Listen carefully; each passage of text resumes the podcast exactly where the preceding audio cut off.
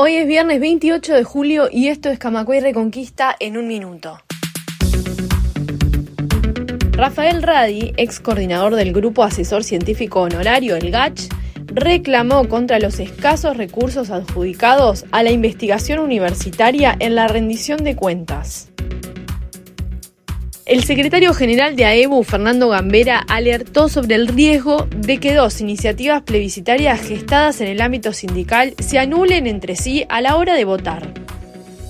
Argentina. Abuelas de Plaza de Mayo anunció que encontró al nieto 133. Es hijo de Cristina Navajas y Julio Santucho y nieto de Nélida Navajas, referente de la organización que falleció en 2012. Más información en radiocamacua.uy.